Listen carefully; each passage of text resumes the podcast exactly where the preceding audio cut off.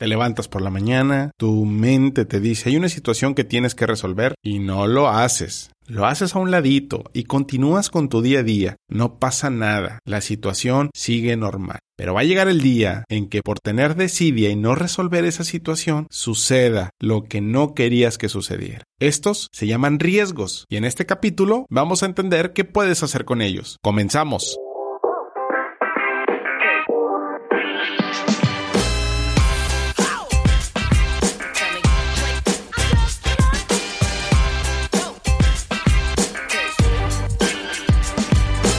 Vámonos a lo bueno. ¿Qué se debe de hacer con un riesgo? No quiero empezar este punto, o antes de iniciar los tres puntos del, podcast, diciéndote que, qué son los riesgos, como una clase tediosa en la universidad, o, o como ese asesor que tienes que estar escuchándole toda la paja que no quieres oír.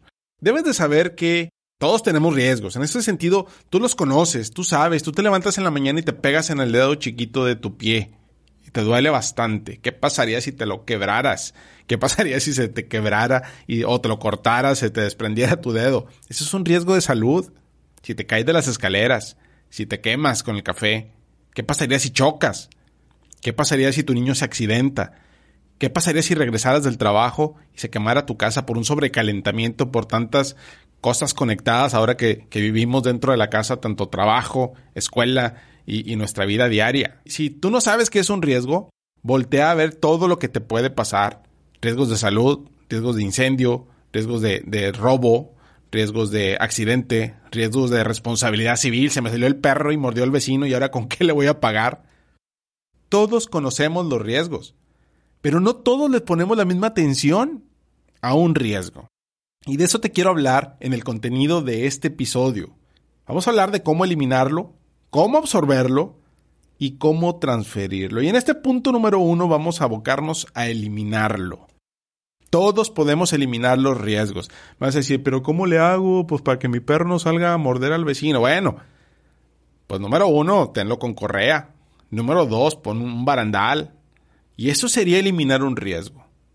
Revisa la instalación eléctrica de tu casa porque quizás el cable es muy delgado y se va a sobrecalentar. Arregla ese corto que nunca has arreglado en tu casa porque puede ocasionarte un conato de incendio.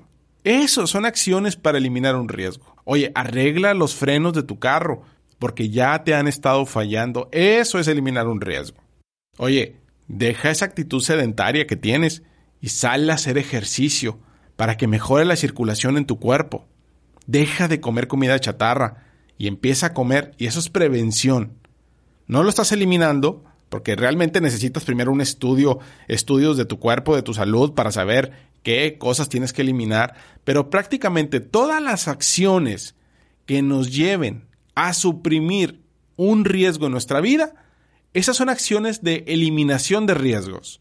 Y ese sería el punto número uno de este podcast, que empieces eliminando riesgos. Sé que hay riesgos que no puedes eliminar, como el riesgo de dejar sin ingreso a tu familia el día que tú fallezcas. Pero eso lo vamos a ver más adelante. Punto número dos. Absorber el riesgo. ¿Es una buena práctica? ¿Es una práctica que solamente los ricos se pueden permitir? Bueno, hablemos de que hay ricos, ricos infinitos, ¿verdad? Pero si tú te consideras rico por tener un millón de pesos en la cuenta, o te consideras rico por tener en propiedades 5 millones de pesos, Déjame te digo que un riesgo de salud se han reportado siniestros de hasta 30 millones de pesos en un solo evento.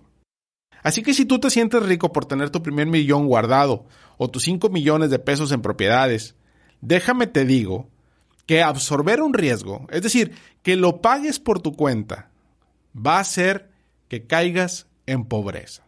Es el peor negocio que puedes hacer, querer pagar tú mismo tus propios riesgos. Es como jugarle a la aseguradora. Personas que hacen esto dicen, yo no ocupo de una aseguradora porque yo mismo puedo ser mi propia aseguradora. Yo mismo absorbo mis riesgos.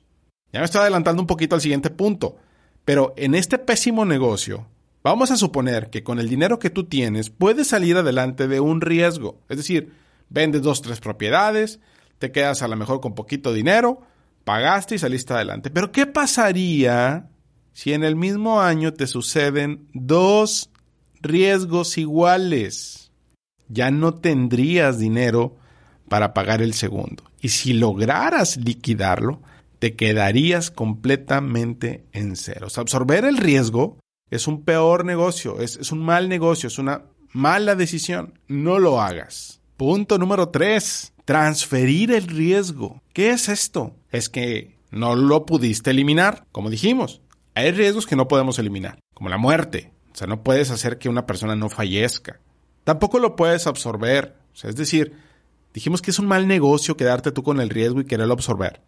Punto número tres es transferirlo a alguien que no lo acepte. Transferir el riesgo en la administración de riesgos es, se lo voy a dar a una compañía aseguradora por medio de un contrato que se llama póliza de seguro, para que ellos se hagan cargo del riesgo. No hay aseguradora que se hace completamente cargo del riesgo. Mucho ojo. Personas que creen que tienen seguros donde no van a pagar absolutamente nada por un riesgo que ya no van a desembolsar más que el valor de la póliza y hoy en día en México no existen. Tarde o temprano, además de pagar tu póliza, tienes que pagar, absorber un poquito del riesgo, dar un dinerito y el resto lo va a pagar la aseguradora. Eso es transferir un riesgo. Que ya no te hagas cargo tú, no pudiste eliminarlo, que se haga cargo alguien más. Y estas para eso son las compañías aseguradoras. La indicación de este episodio es transfiérelo, porque el no transferirlo puede hacer que pierdas tu riqueza. Yo soy un fiel promotor de decir que los seguros crean estabilidad financiera. Es decir, nacemos ricos. ¿Y por qué nacemos ricos? Porque nacemos con salud. Es una bendición nacer con salud, porque naces sano, hay una riqueza, no tiene valor nuestra salud. Pero cuando tú la pierdes por una enfermedad, ¿qué sucede? sucede que vas a tener que pagar por recuperarlo. Y esto es perder nuestra estabilidad financiera. Los seguros ayudan a eso. Si tú creas una pirámide de riqueza, la base tiene que ser prever. La base tiene que ser tapar esos huecos donde se puede ir nuestro dinero. Y normalmente son riesgos, riesgos cotidianos. Este episodio es para crear conciencia en tu mente que debes de hacerle caso a cada riesgo que tienes. Empezar a eliminarlo, absorber. Es un mal negocio, no lo hagas, pero transfiérelo para que alguien se haga cargo de ellos. No empieces tu vida financiera de otra manera, sino previniendo la fuga de tu dinero. Mi nombre es Armando Palafox y espero que estos tips te hayan servido. Cada viernes estaré subiendo un episodio nuevo, no te lo pierdas. Mientras tanto, sacúdete y acciona. Nos vemos.